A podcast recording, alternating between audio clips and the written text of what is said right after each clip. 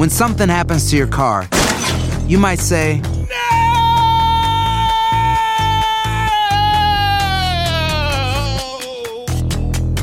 My car. but what you really need to say is something that can actually help. Like a good neighbor, State Farm is there. And just like that, State Farm is there to help you file your claim right on the State Farm mobile app. So just remember, like a good neighbor, State Farm is there. State Farm, Bloomington, Illinois. ¿Quieres regalar más que flores este Día de las Madres? The Home Depot te da una idea. Pasa más tiempo con mamá plantando flores coloridas, con macetas y tierra de primera calidad para realzar su jardín. Así sentirá que es su día todos los días. Llévate tierra para macetas Bigoro por solo $8.97 y crece plantas fuertes y saludables dentro y fuera de casa. Recoge en tienda y sigue cultivando más momentos con mamá en The Home Depot. Haces más, logras más. Más detalles en homedepot.com diagonal delivery.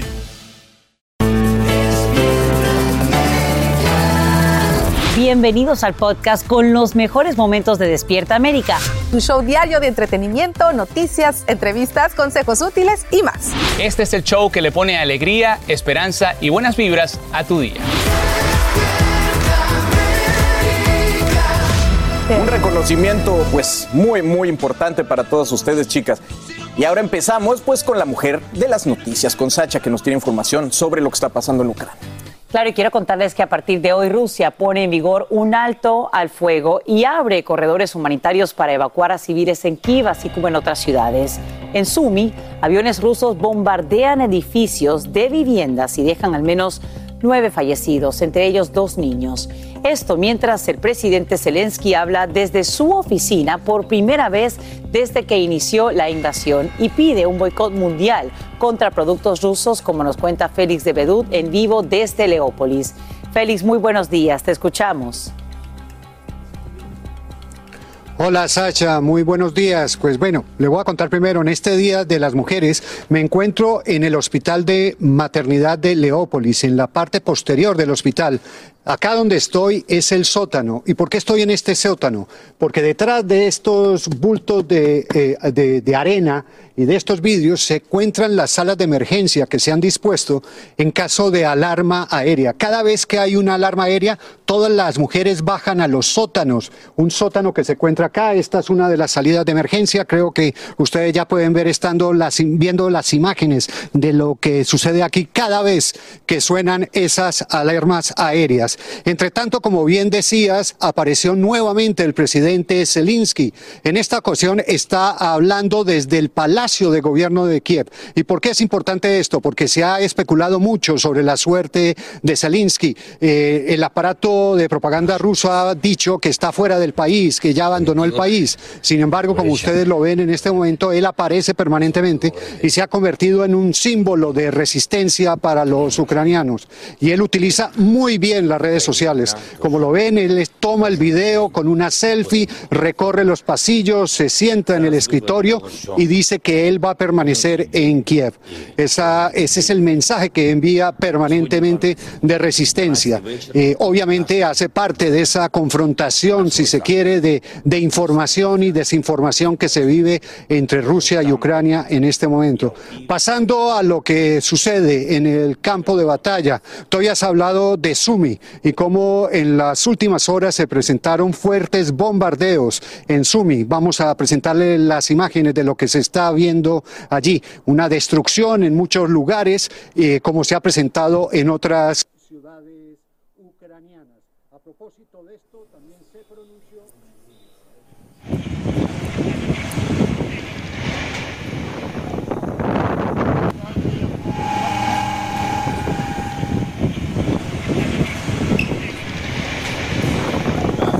Bien, hemos perdido eh, la comunicación directa con Félix de Bedut, quien nos estaba informando sobre lo que ocurre, por supuesto, en Leópolis y estas imágenes del presidente Zelensky, quien dice que no tiene miedo porque los ucranianos no tienen miedo, Carla. Vámonos con, con, esto también, porque esta mañana se agrava la crisis humanitaria en Ucrania y la cifra de quienes huyen de la guerra ya alcanza los 2 millones. Entre ellos, habría unas 100 mil personas que no son ucranianas. Naciones Unidas dice que el éxodo continuaría según avancen las tropas rusas y cada vez serían más los refugiados sin un lugar para establecerse a largo plazo. Polonia ya recibe a más de un millón y ahí está Pablo Monsalvo en vivo con todo lo último. Adelante, Pablo, buenos días. Carla, buenos días. Y justamente en el Día Internacional de la Mujer llega información realmente preocupante desde el otro lado de la frontera ucraniana. Los soldados rusos estarían cometiendo violaciones y también debido a la pobreza que está generando esta invasión en su jornada número 13, muchas mujeres estarían siendo captadas por redes de trata. Esto mientras tratan de huir con lo opuesto. La gran mayoría son mujeres, recordemos que los hombres no pueden salir y con sus niños. Hemos también asistido a imágenes dramáticas de las mujeres responsables de un orfanato ucraniano intentando cruzar la frontera con más de 200 niños que no paraban de llorar, que no entendían lo que pasaba, muchos de ellos discapacitados. Lo que estamos viviendo en este improvisado campo de refugiados en el lado polaco, pero en la zona fronteriza, es eh, realmente conmovedor. Personas que llegan exhaustas, muy cansadas, después de un viaje agotador con niños, llegan hambrientos porque del otro lado ya no se consigue comida, no se consigue bebida, eh, tienen muchísimo frío, las temperaturas son gélidas durante la noche, pero también durante el día se han registrado nevadas. Eh, si les parece, compartimos el testimonio del secretario de Estado de los Estados Unidos, Anthony Blinken, quien estuvo recorriendo toda esta zona fronteriza y los otros países que comparten también límites geográficos con Ucrania en la última semana, y esto decía. The world is saying to Russia, stop these attacks immediately. Let the food and medicine in. Let the people out safely and end this war of choice. La gran pregunta ahora es saber hasta cuándo Polonia va a poder seguir recibiendo gente. La capacidad está llegando al límite, pero muchos creen que está recién ahora comenzando esta verdadera y dramática crisis humanitaria, porque los corredores a los que se hacía referencia más temprano, eh, de que Rusia garantizaba para que los civiles puedan salir, se están respetando en parte. Hay muchos corredores que han sido bombardeados cuando la gente intentaba escapar y han fallecido lamentablemente muchísimos civiles en las últimas 48 horas. Por lo tanto, creen que una vez que se logre, que se respete por parte de Rusia el alto al fuego en algunas zonas de la vecina Ucrania, el número que estamos viviendo hoy de 2 millones en total puede llegar a multiplicarse por dos. Estamos hablando ya de más de 5 millones de personas que podrían llegar en las próximas horas aquí. Carla. Pues sí, eh, estaremos muy pendientes. Es lamentable todo lo que sucede. Gracias, Pablo, por tu informe. Y sí, importante también destacar la labor, la gran labor que están jugando las mujeres en la historia de esta guerra. Te mandamos un abrazo hasta Polonia. Y en las últimas horas identifican a más de 25 agresores sospechosos de participar en la riña en el estadio de fútbol de Querétaro, México. Además, realizan 21 cateos en inmuebles en cinco municipios. Hoy la Federación Mexicana de Fútbol también se reúne de emergencia para decidir posibles sanciones. Saludamos en vivo a Alan Thatcher, quien continúa en Querétaro para brindarnos los últimos detalles. Y Alan, muy buenos días. Cuéntanos, ¿por qué el robo de unas camisetas estaría relacionado con esta trifulca?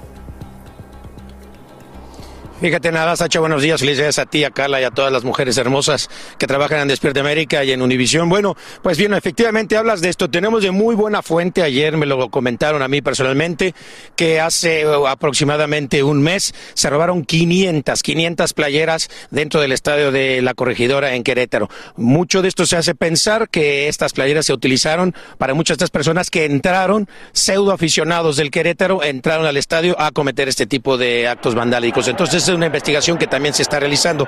Como bien te decía, dándole actualidad al asunto, Sacha, 23 de los 26 eh, lesionados ya fueron dados de alta, dos aquí de, siguen en este hospital en el cual me encuentro yo, el Hospital General de Querétaro, uno está en la Ciudad de México, ya fueron transportados dos de ellos a Jalisco y otros dos fueron por tierra, o sea que de 23 de los 26 ya fueron dados de alta.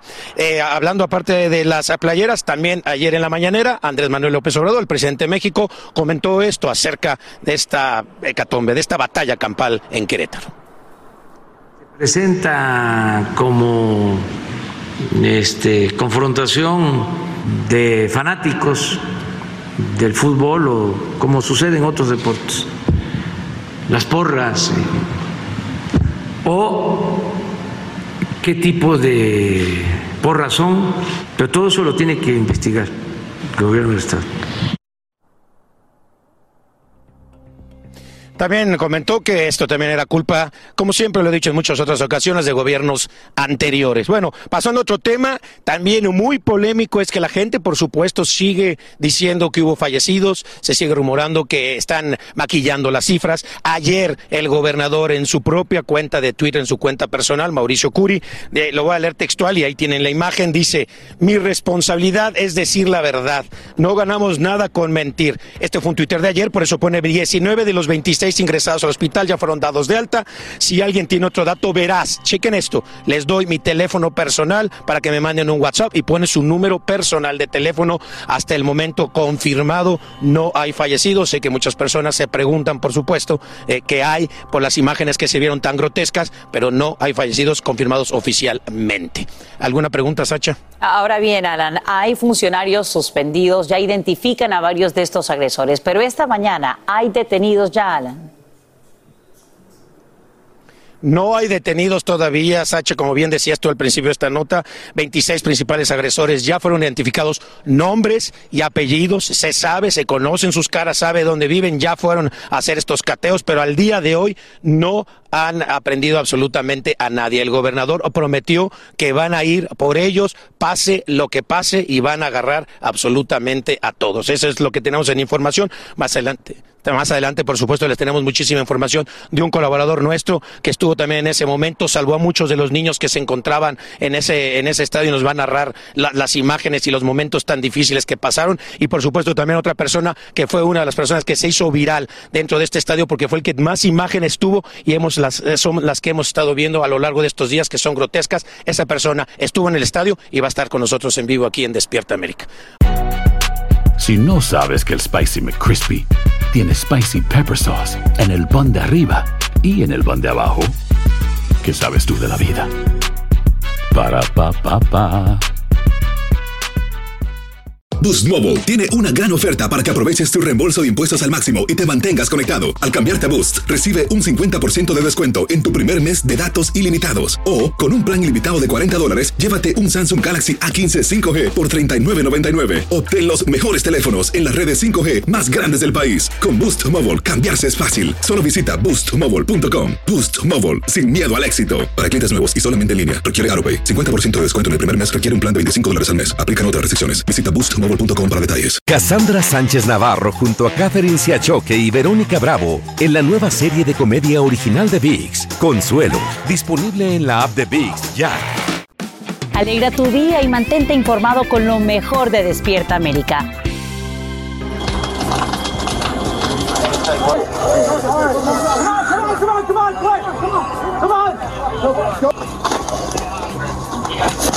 Ahí ves imágenes de cómo un padre se lanza por una ventana luego de lanzar a su bebé de apenas tres años de un segundo piso en un edificio en llamas en Nueva Jersey.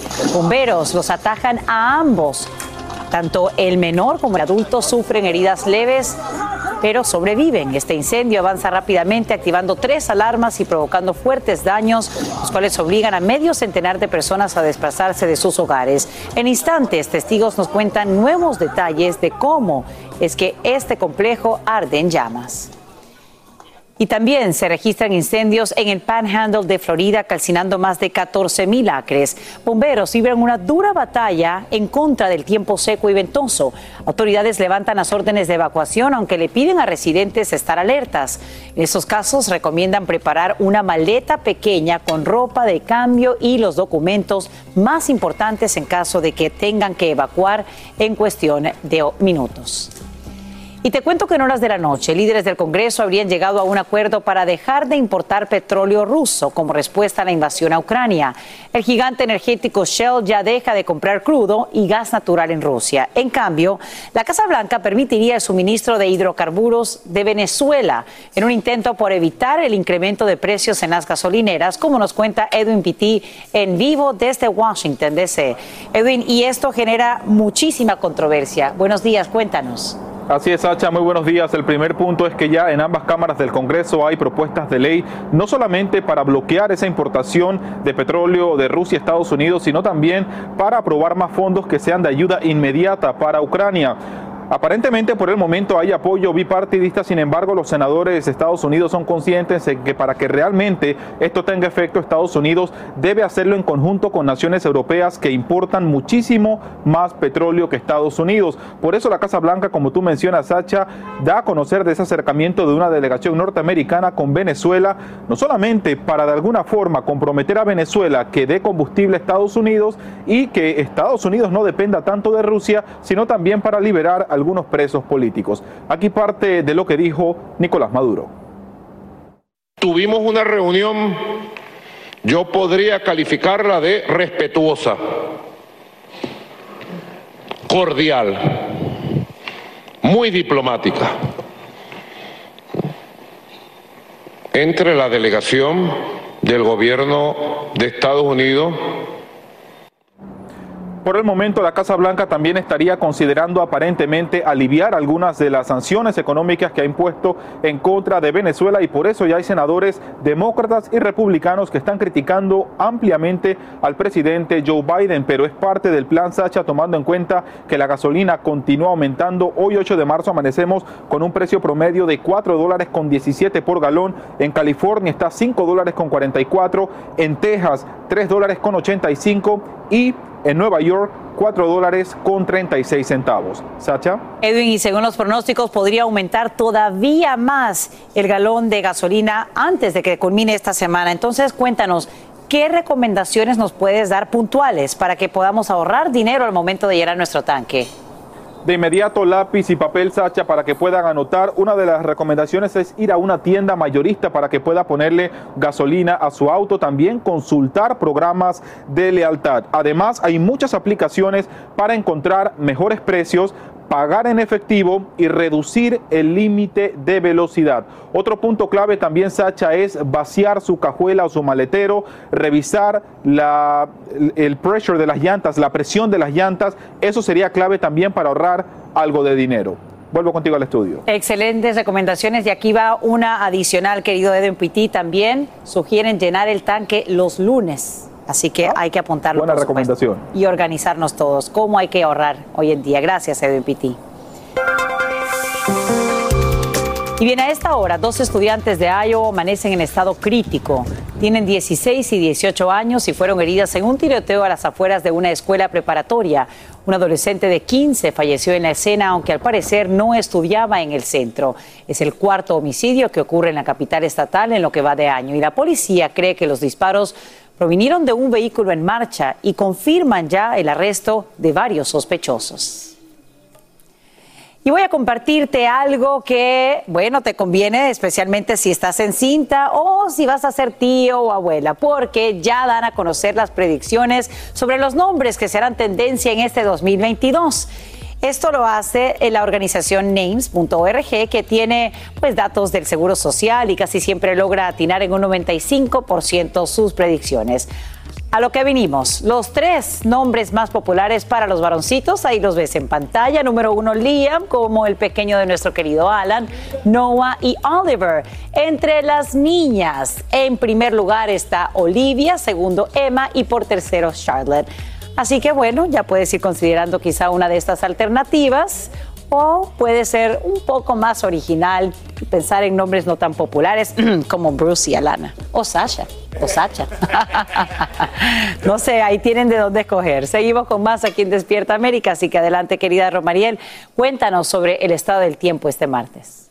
Muchísimas gracias, Sacha. Pues les cuento que las condiciones del tiempo se deterioran sobre todo para el sur profundo y se extienden hasta el Atlántico medio. Estamos hablando de un sistema de baja presión que está dominando toda esta área y que traerá consigo pues bastante lluvia y acumulados importantes, además de algunas tormentas dispersas durante el día de hoy y el resto de la semana. Como ven en nuestro radar, este sistema se extiende hacia el norte, en el extremo noreste, donde precisamente ahí vamos a tener una mezcla de lluvia, de lluvia con nieve, lo cual puede ser muy peligroso el hecho de que si usted tiene que salir de, un, de punto A a punto B, pues tome las medidas de precaución porque las carreteras podrían eh, ser peligrosas. Fíjense ustedes como mañana miércoles todo el sureste de la nación está acaparado por esta extensa banda de lluvia y las condiciones pues también se deterioran con la mezcla de nieve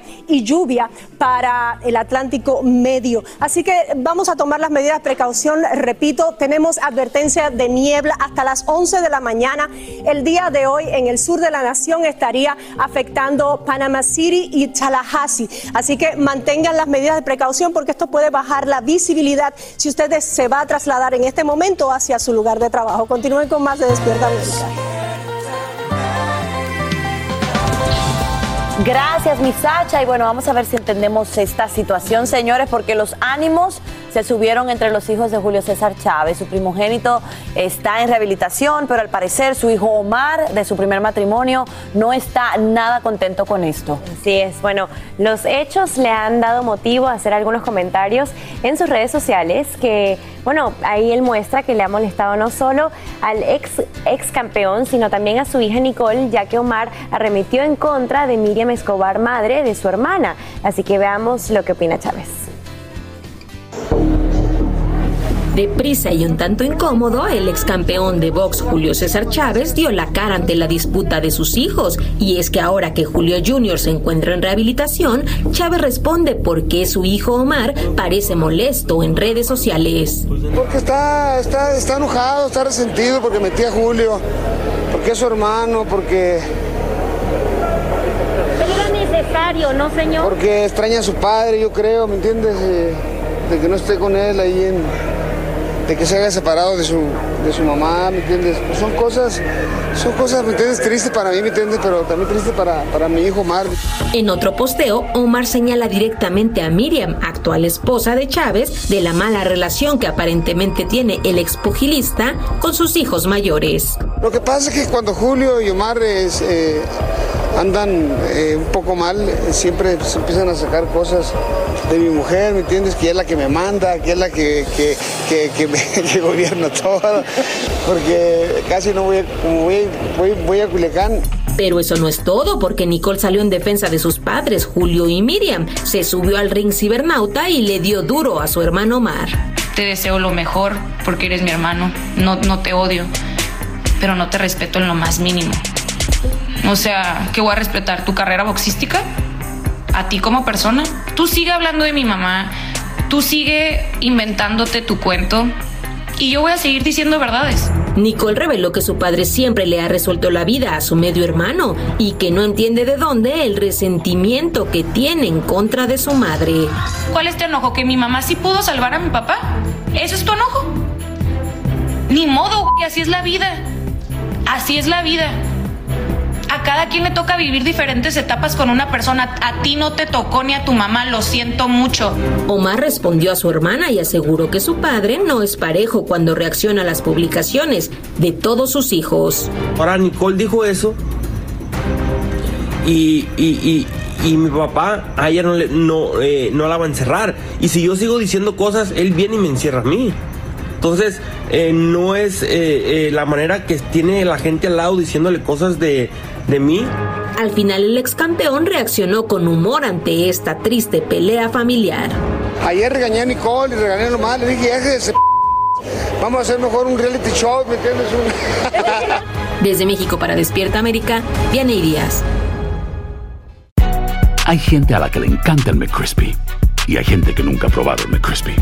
Pero todavía no conocemos a nadie que lo haya probado y no le guste.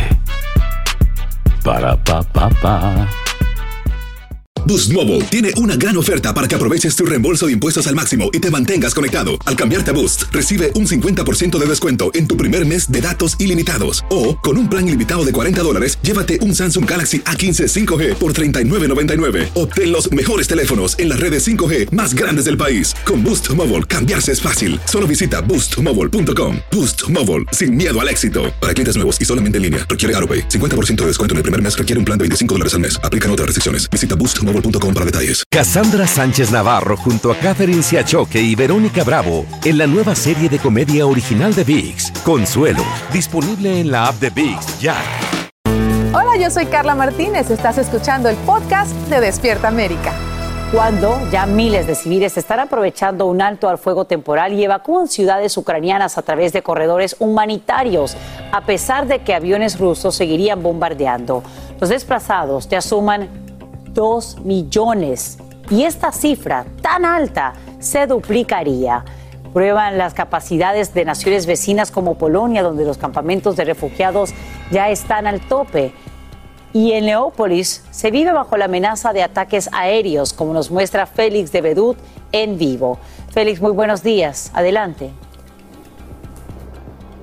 Hola Sacha, en este momento nos encontramos precisamente en el centro de Leópolis, al fondo.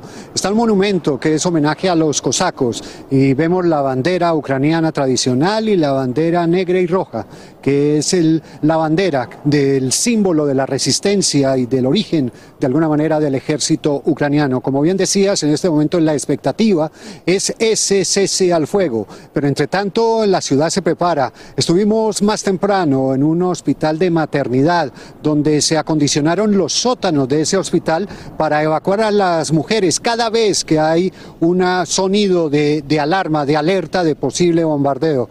En las imágenes se puede ver cómo las mujeres van hasta ese sótano, allí se protegen, un sótano que curiosamente está custodiado por una puerta de acero que se construyó en tiempos de la Unión Soviética. De otro lado, reapareció nuevamente el presidente Zelensky en un video, esta vez desde el Palacio de Gobierno.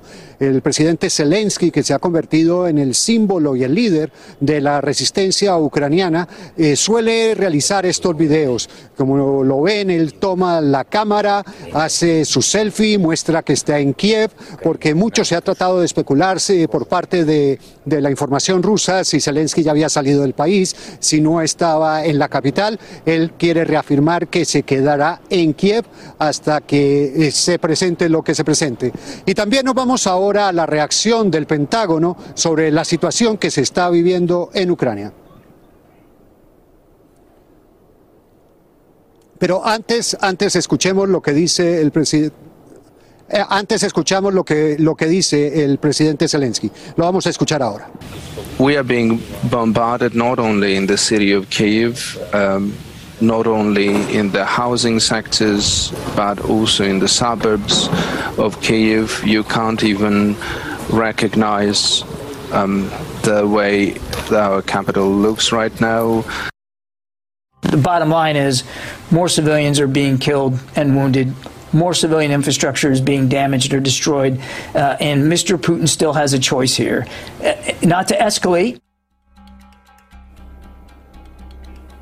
Como les decíamos, estábamos escuchando al presidente Zelensky y también la reacción del Pentágono a lo que está sucediendo en el país. Sasha, no sé si tienes otro interrogante desde los estudios.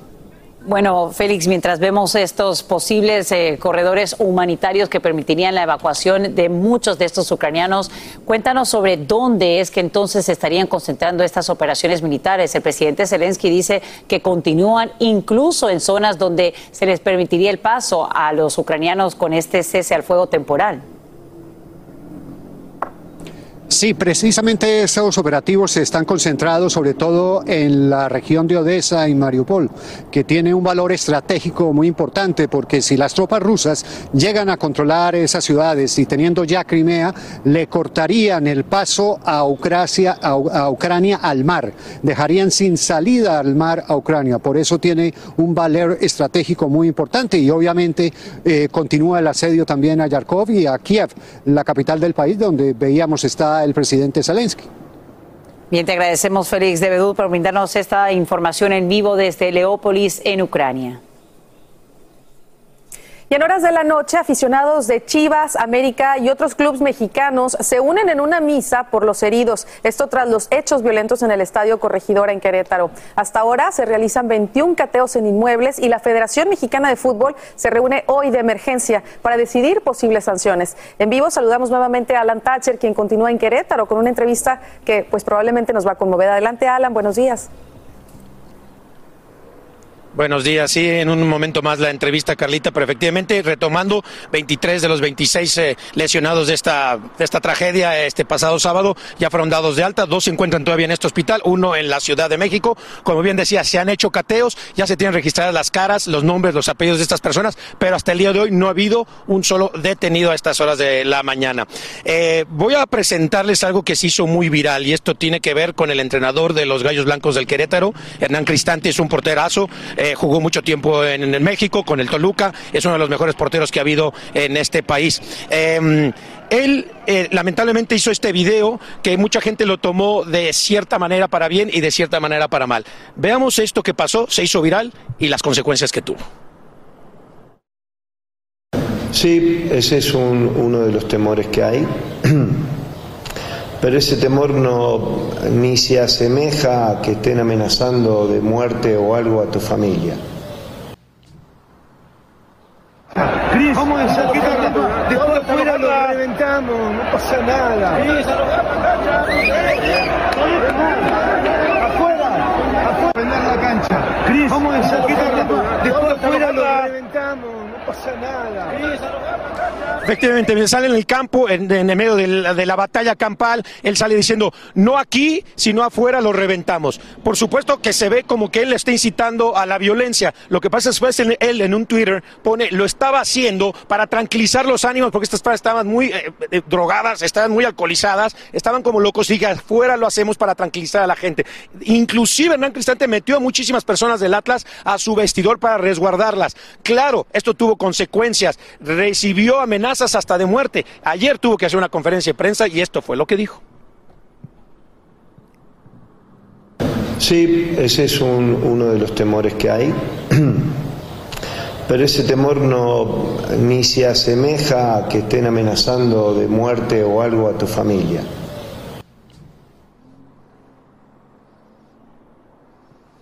Efectivamente, están amenazando de muerte a muchos de los jugadores de los Gallos Blancos del Querétaro, están amenazando de muerte a Hernán Cristante y a su familia y están dudando inclusive en el que puedan seguir jugando aquí en esta ciudad de Querétaro. Eh, hablábamos de la entrevista, Carla, aquí estamos con Luis Enrique Farfán, eh, que tengo el gusto de conocerlo de, de, de muchos años. Él estaba en ese lugar, en ese momento, estabas trabajando. ¿Qué fue lo que viviste, Luis? Porque la verdad que fue una locura. Hola, buenos días a todos. Efectivamente, Alan.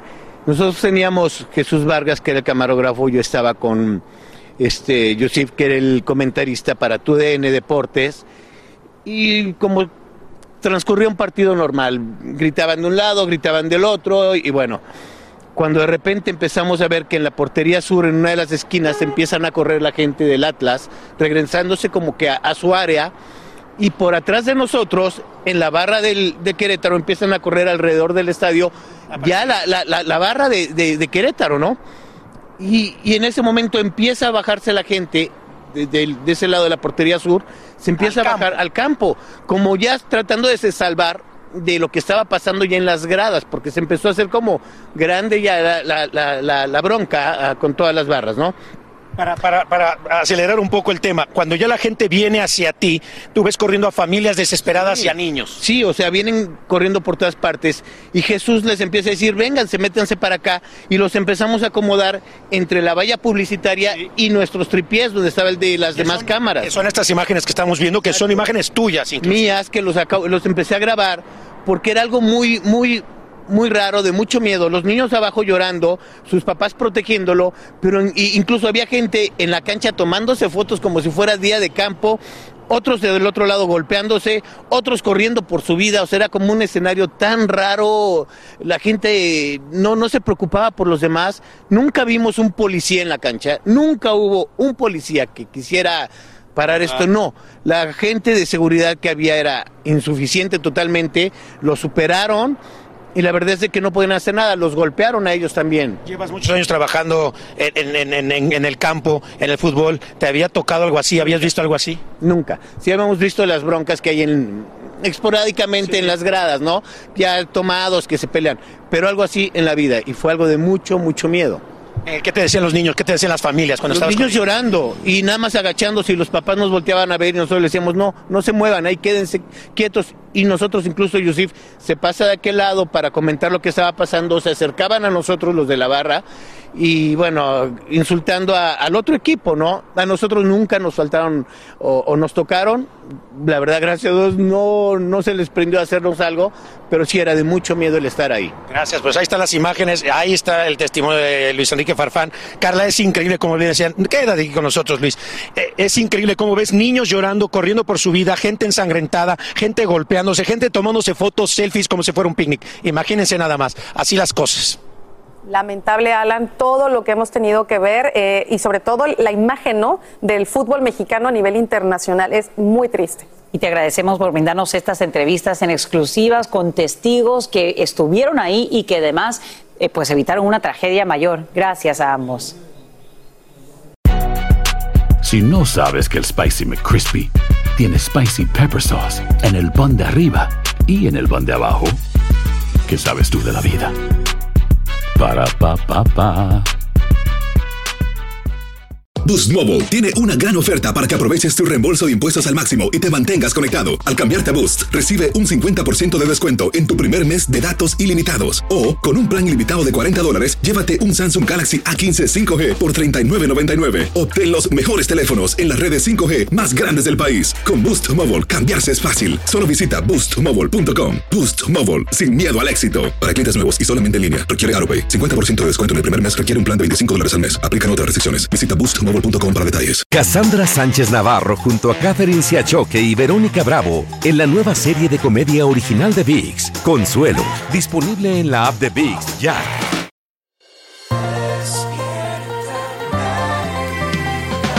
Pero ahora quiero darle la bienvenida a nuestra Marcela Sarmiento y desearle feliz Día Internacional de la Mujer. Muchas gracias, de y verdad. sé que nos traes una historia extraordinaria, perfecta para este día. Para el día de hoy, porque yo creo que el común denominador de muchas mujeres, Raúl, es haber tenido una experiencia de vida eh, importante, una experiencia vital que las cambió tanto por dentro que ellas tienen la capacidad de cambiar a muchas otras personas. Aquí está la historia de esta mom emprendedora, Gigi Núñez. El destino de Gigi Núñez sería diferente si hace algunos años no la hubieran dejado plantada en una cita de negocios. Viajó a Nueva York junto a su esposo Angelo Torres para reunirse con quien supuestamente sería su socio, pero este nunca llegó. Cruzamos, nos montamos en el avión de regreso, vivíamos en Miami, derrotados, pensando que ese era el fin.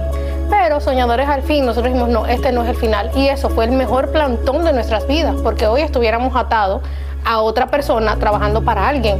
Y ese fue como el impulso de decir, ¿sabes qué? No vamos a depender de otro, vamos nosotros a trabajar, vamos nosotros a hacer nuestros sueños, vamos a, a seguirlos y a cumplirlos. Su determinación para salir adelante los llevó a emprender un negocio que cambiaría su vida y la de miles de personas para siempre. ¿De qué se trata este negocio? ¿Ustedes qué es lo que hacen, Gigi? Nosotros limpiamos en zonas de desastre, donde hay un huracán, un tornado, una inundación, incendio. Ahí tenemos nosotros el personal que hace esa labor manual, que recoge las basuras, los escombros, demuele paredes. La parte más linda que es limpiarle el contenido a las personas.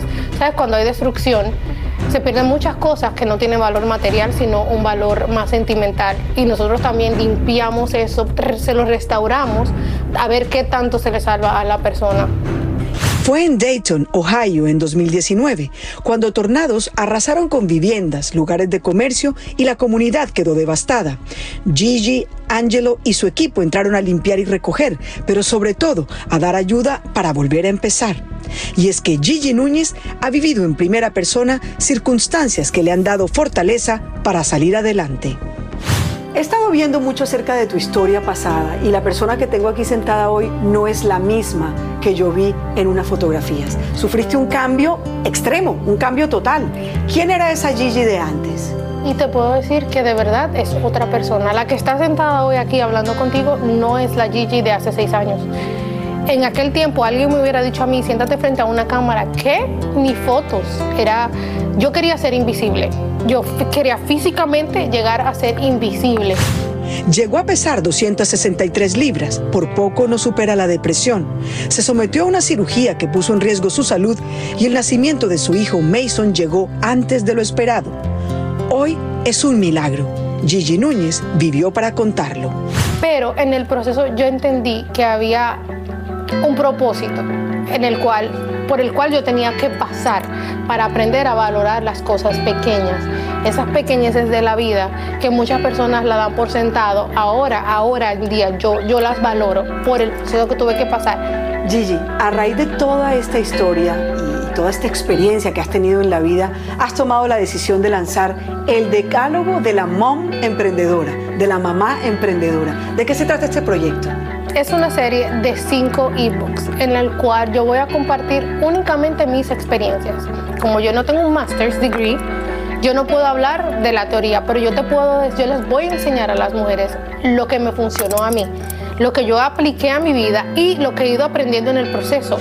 Su proyecto es el resultado de las ganas de triunfar, pero de la mano de su esposo y compañero de vida. También de su hijo, quienes han visto cómo Gigi cumple sus sueños y ahora luce como siempre había querido.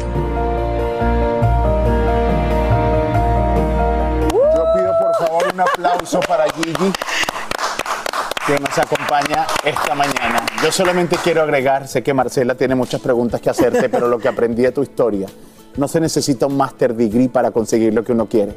Se necesita ir a la universidad de la vida y entender cómo alguien que en un momento quiso ser invisible y se cansó de sí misma y de la vida que llevaba hoy en día puede convertirse en una figura símbolo.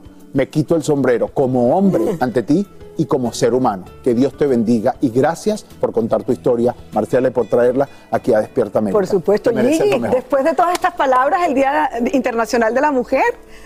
Muchísimas gracias. La verdad es que me siento un poco emotiva porque la verdad no, me, no había escuchado yo mi historia desde...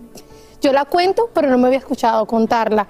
Me provoca como emoción y ver de verdad el cambio que, que yo he logrado. Y la verdad mi propósito es llegarle a otras personas y enseñarles que es desde donde yo vengo, en el punto que yo estaba y estar aquí el día de hoy, esto es un sueño, estar aquí el día de hoy y si yo puedo llegarle a una persona el día de hoy, yo creo que ya me doy por paga. Claro, claro que sí. Gigi, pero además, y además yo creo que también Raúl lo ha vivido, y es que todo empezó desde la determinación de un cambio físico, de un cambio de vida, de un estilo de vida, y que de ahí pues se va llenando uno como de, de ganas y de esperanza, ¿o no, Gigi? Sí, y ¿sabes qué? Yo pensaba que el perder peso era lo que me iba a traer la felicidad. Por eso me fui a la cirugía. Pero después que perdí peso me sentía igualita. O sea, me sentía, ok, estoy ahora delgada, este era mi sueño, pero me sentía, me seguía sintiendo triste, deprimida. Y me di cuenta que tenía que empezar a cambiar desde adentro. El cambio tenía que venir desde adentro para yo poder eh, lograr ser la persona que soy hoy y en la que me voy a convertir, porque todavía es un proceso, todavía tenemos más. Y, y- y- y te invito a que lo sigas haciendo porque para mí, en mi caso, ahí estuvo la clave. No estamos aquí para hablar de mí, pero tu historia me, llega y me llega mucho. Y, y es importante entender, familia, lo que es la gratitud, porque la raíz de la gratitud es, está en lo que tenemos. No es tontería lo de la gratitud.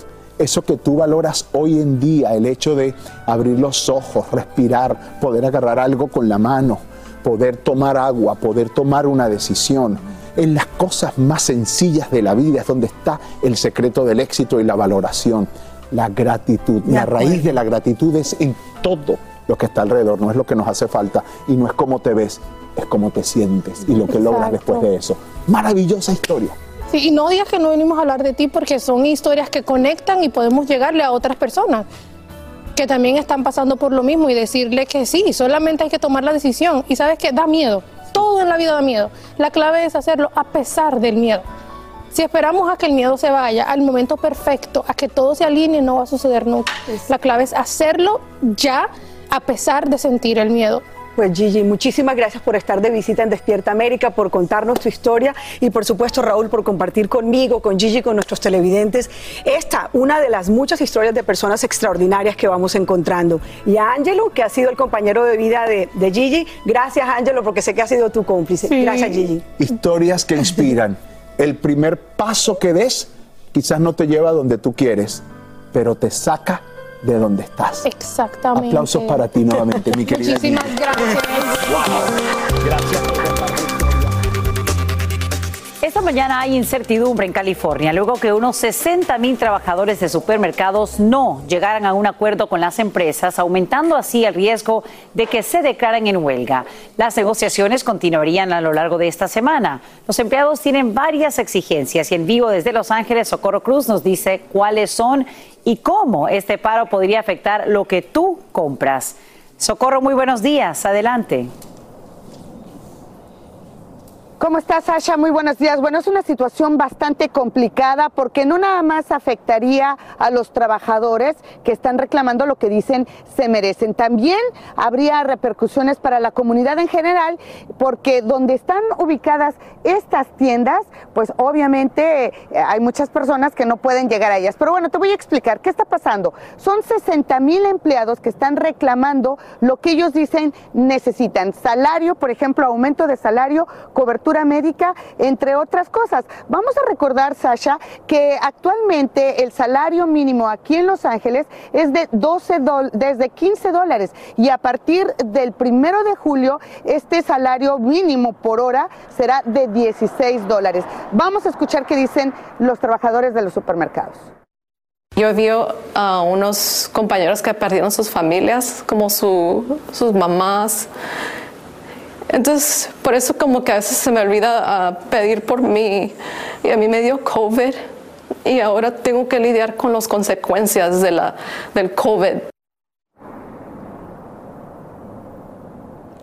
Sin embargo, el vicepresidente de operaciones de, por ejemplo, la cadena Robs, Robert Bratton, él dijo que es desafortunado este resultado y aseguró que la empresa hizo varias ofertas salariales a los representantes sindicales, sin embargo, las rechazaron. También dijo que no pueden aceptar el pedido que le hacen de aumentar sus productos para poder pagar los salarios de los empleados, porque entonces podrían dejar de ser competitivos. Es una situación bastante preocupante. Como te digo, afecta a muchas personas. Los que eh, radican cerca de estas tiendas y si hay un paro, por supuesto que se verían obligados a buscar otras maneras de buscar sus alimentos, como en tiendas más lejanas, lo que implicaría gasto en gasolina y por supuesto también en tiempo.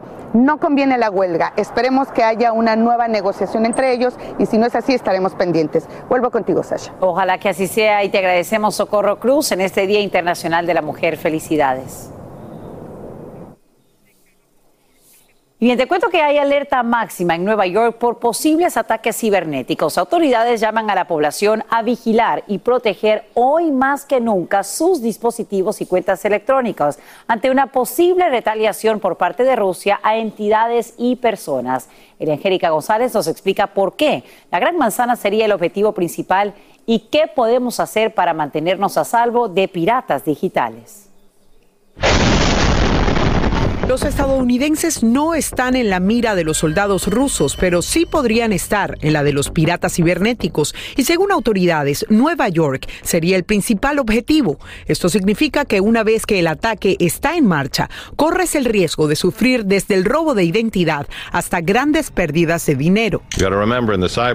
Hay que recordar que en el mundo cibernético las infraestructuras críticas como el agua, la energía y el transporte, el 85% de ellas son de gestión privada por lo que la amenaza no necesariamente es solo para el gobierno, dice el comisionado de inteligencia y contraterrorismo de la policía de Nueva York. Aunque hasta ahora no hay registros de un riesgo creíble, aseguran que el peligro es sumamente alto. Insisten en que datos financieros y personales en manos ajenas podrían desatar un caos. Y esto implica desde tus cuentas bancarias hasta tu Instagram, advierte la senadora demócrata Kirsten Gillibrand, quien teme que se repliquen los ataques sufridos hasta ahora en Ucrania a bancos e instituciones. Según el Contralor de la ciudad, hay que estar preparados contra la amenaza. La pregunta es, ¿tú lo estás? Si la respuesta es no, solo tienes que tomar el control de la situación. Primero, asegura tus cuentas, ya sean de correo o de bancos. Utiliza contraseñas seguras. Una diferencia para cada cuenta. Activa la autenticación de dos factores que te permiten recibir mensajes de texto avisando el ingreso y movimiento de tus cuentas y haz lo mismo en las redes. Segundo, actualiza el software en dispositivos y aplicaciones tan pronto como estén disponibles. Y por último, mantente alerta y sospecha de todo. El ataque está pensado no solo para hackear tu cuenta, sino para que los dejes entrar en ella. Así que no abras ningún enlace sospechoso, que prometan cosas gratis o hagan peticiones urgentes e incluso amenazas. De igual forma, limita tu información personal y evita usar funciones de localización. Recuerda conectarte a redes Wi-Fi privadas, no públicas, y además de utilizar antivirus. Y protege todas tus cuentas, las bancarias, de inversión, de jubilación y de trabajo, así como las redes sociales. Por supuesto, a través de ellas, una vez que son hackeadas, envían correos a todos tus amigos y familiares para estafarlos. Por eso es importante protegerlas. Y no olvides que estos consejos aplican no solamente a los neoyorquinos, sino a todos los que nos están viendo, Sacha. Con esto, vuelvo contigo. Excelentes recomendaciones y un abrazo grande para ti, Eli, en este nuestro Día Internacional de la Mujer. Y bien, quiero contarte que Shell se suma esta mañana a la lista de empresas internacionales que cortan lazos con Rusia tras la invasión. Estamos hablando también de otras como Disney, Ford, Boeing, que suspende importaciones de operaciones en Moscú. Hay que destacar que quienes se unen a esta lista, pues están también plataformas de entretenimiento como Netflix y Warner Media, Apple, FedEx. Las tarjetas Visa, Mastercard y American Express hacen lo mismo, entre otras grandes compañías. Esto mientras el Kremlin trata de frenar el éxodo con nuevos controles de capital se activan todas las alarmas ante la posible presencia de agitadores en la movilización por el Día Internacional de la Mujer en México. La jefa de gobierno advierte que hasta ahora en la ciudad han identificado a más de 10 grupos de este tipo en redes sociales. Y en vivo, Eduardo Meléndez tiene los detalles y nos dice lo que exigen las mujeres en este su día. Eduardo, muy buenos días hasta Ciudad de México. ¿Cómo estás? Sasha, a todos muy buenos días. Pues hoy que se celebra el Día Internacional de la Mujer, no hay nada que celebrar en nuestro país. Hay un dato terriblemente alarmante, Sasha. Se estima que entre 10 y 11 mujeres son asesinadas al día en México. Un dato que tiene enfurecida, también entristecida e indignada a la sociedad. Mira, ya hoy se llevó a cabo la primera manifestación muy tempranito. Cerca de 500 mujeres participaron en esta primera marcha y fue de forma pacífica. La realizaron justamente aquí donde nos encontramos, que es eh, la plancha del Zócalo Capitalino, justo en medio de Palacio Nacional de la Catedral Metropolitana. Ellas dejaron por aquí algunas de sus peticiones muy sentidas. Mira, Sasha, por ejemplo, esta, si no deseo que me toques, no me toques, solo quiero vivir en paz. No puede ser la mujer de tu vida porque soy la mujer de mi vida. Pero escuchemos eh, más de las peticiones de estas mujeres que están hartas y cansadas de ser violentadas diariamente en nuestro nuestro país, Sasha.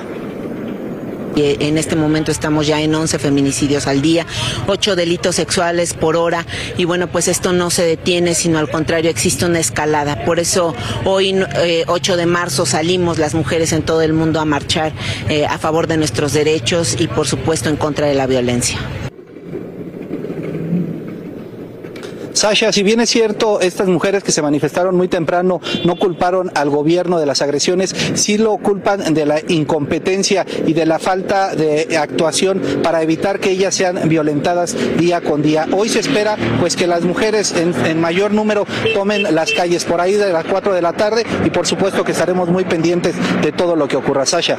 Eduardo Meléndez, te agradecemos por informarnos en vivo desde Ciudad de México y mostrarnos esta valla en la que las mujeres piden que se les respete. Aquí hablamos sin rollo ni rodeo. No importa el tema, le damos emoción. Bueno, bienvenidos a Sin Rollo en este Día Internacional de la Mujer. Me acompaña este trío de exitosas, inteligentes mujeres. Me refiero a Astrid Rivera, Monse Medina y Marcela Sarmiento. Buenos días. Y el descompañado de Yomari Goizo que tuvo que romper todo tan bonito. Así es. Y no me dejaste decir que Marcela Sarmiento trae unos zapatos muy bonitos que se siente muy mal de no poder presumir. Ponlos encima de la mesa. Total.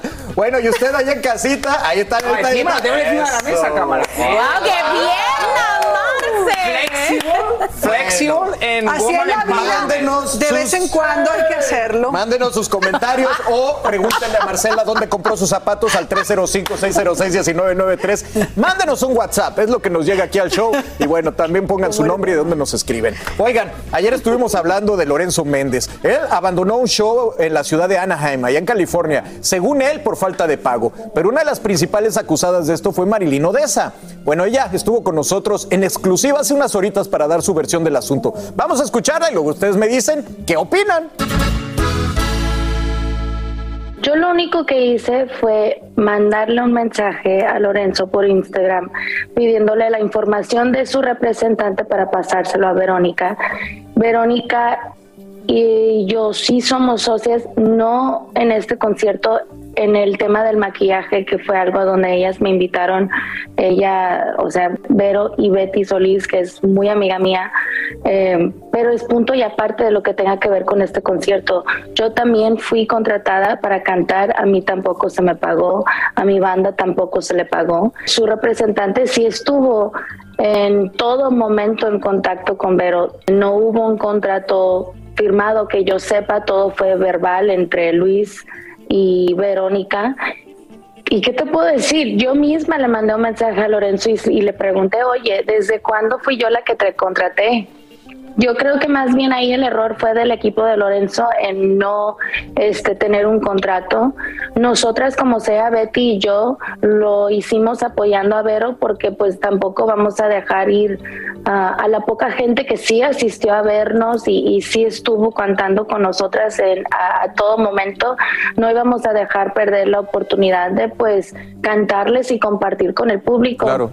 Eh, es más, todo el drama que pasó o, o todo el rollo o el argumento que pasó entre Verónica y Luis fue cuando yo estaba cantando. Cuando yo salí, salí ya a donde, a, a qué está pasando.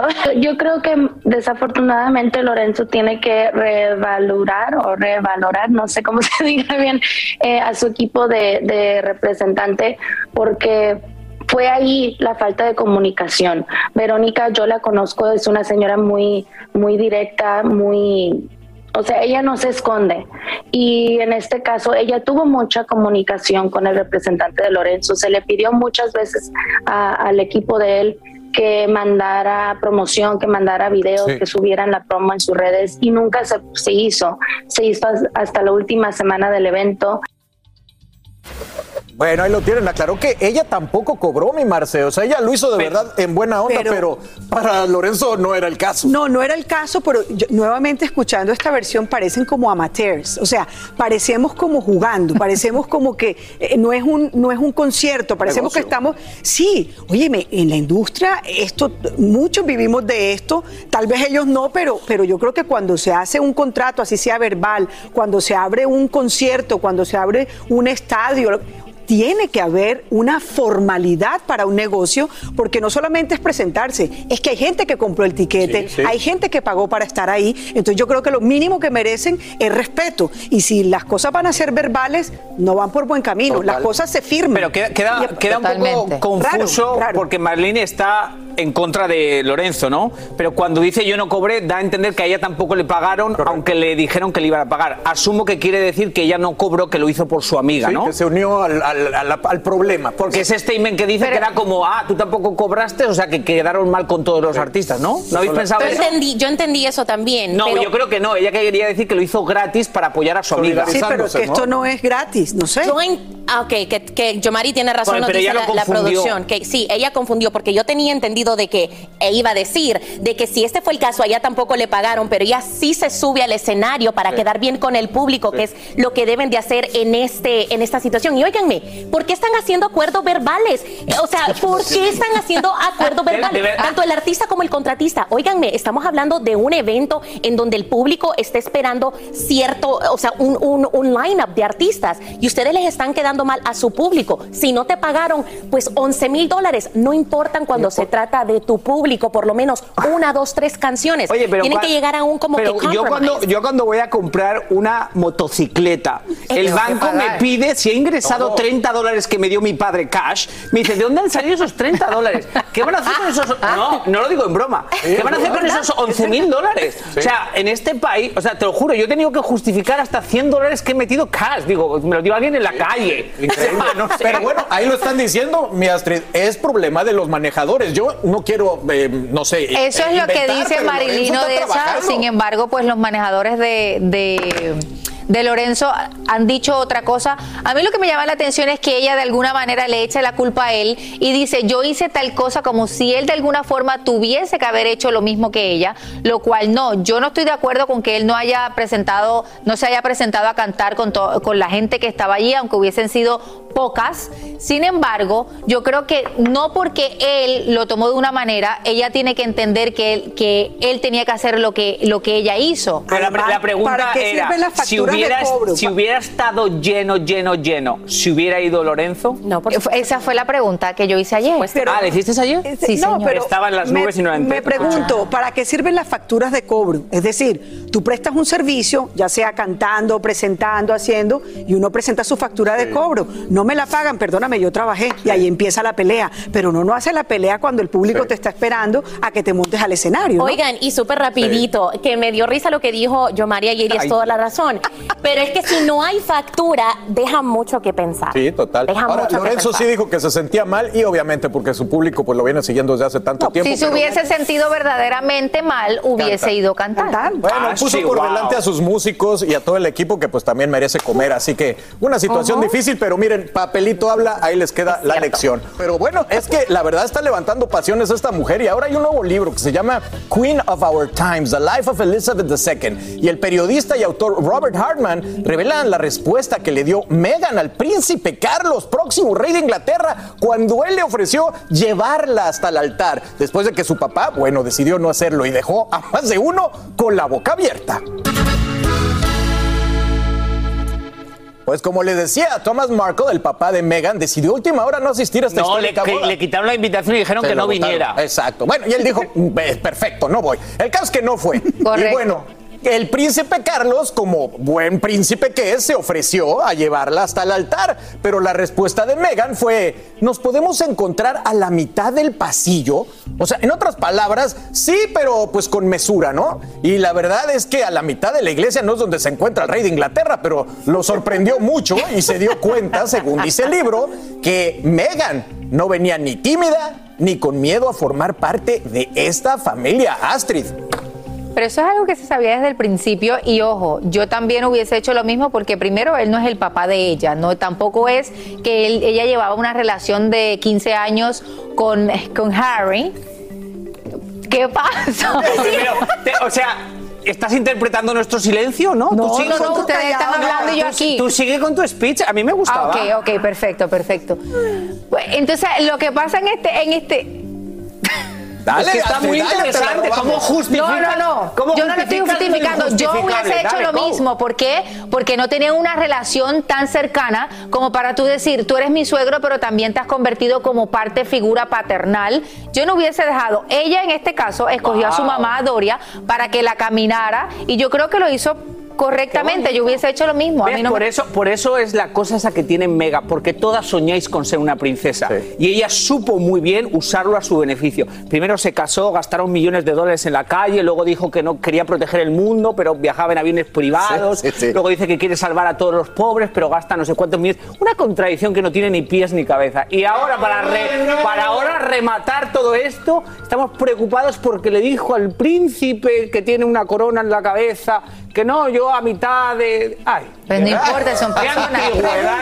A mí me encanta que nos bajemos de la idea. A mí me encanta que nos bajemos de la idea que no son Mar- eh, Meghan Markle ni que es el príncipe Carlos. Eh, Digamos que es eh, el suegro y la novia. Yo también hubiese Ella tiene todo el derecho de hacerlo. Pero creo que se equivocó. En este caso, le voy a ¿pero decir por qué? Te quito el título de single and flexible. ¿Qué es lo No que es yo pienso? papá. Porque ahí ya empezó mal. Él se sintió maltratado por la que iba a ser. Ay, no, no, no, su- no, no, no, Sí, no, no, señor. no, Un suegro que se ofrece a decirle, mira, tu papá no viene, pero yo muy quiero llevarte. Ella dice, no, Pero mira, es que uno no, se lleva muchas no veces que bien con la gente de su propia No, familia, no tiene por qué aceptar las cosas simplemente porque pero- ¿Qué tal tiene un título. si- en la palabra no suegro encierra cosas más, encierra relaciones, No cosas más profundas. Yo, yo opino que visto desde fuera, Megan, Megan siempre se sintió que no tenía nada que hacer allá. O sea, visto desde fuera. Y ella desde el principio, y ella desde el principio tuvo claro que su marido era quien se tenía que trabajar, no trabajar, pero eh, su marido era la conexión, la conexión, y los demás eran unos títeres Monse, en su historia. Pero Monse, este no es un suegro cualquiera, es, el próximo Sí, rey. pero oiga, no es como que le dijo no de, de, Ah. de entrada, le dijo que no, le dijo, ok, let's meet halfway, literalmente. Hagamos, let's compromise. No- Nos, vemos a la mitad y después que me camine mi mamá. No es como que lo ¿Cómo cambió se por Panchito? Pérez. Lo ¿Cómo cambió por su madre, señores, su madre. Pero la mamá debió haberla caminado desde el principio No, hasta el estuvo bien final. lo que hizo a la ¿Cómo se mitad. sentiría el suegro? Se No, sentiría no, mal. no. Esa Ahí familia tienes. se encontró la horma de su zapato, definitivamente. Obviamente no estamos salvando ninguna vida aquí. Acompáñenos en Prende TV a las 12 del día con Sin Rollo Extra. Continuamos con más temas. Gracias por estar con nosotros en Despierta América. Nos vemos mañana. Las flores, levanten las de la Así termina el episodio de hoy del podcast de Despierta América. Síguenos en Euforia, compártelo con otros, públicalo en redes sociales y déjanos una reseña. Como siempre, gracias por escucharnos.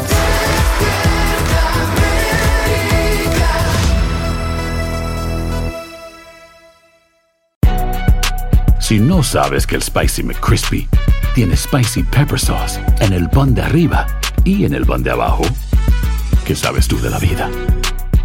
Para, pa, pa, pa.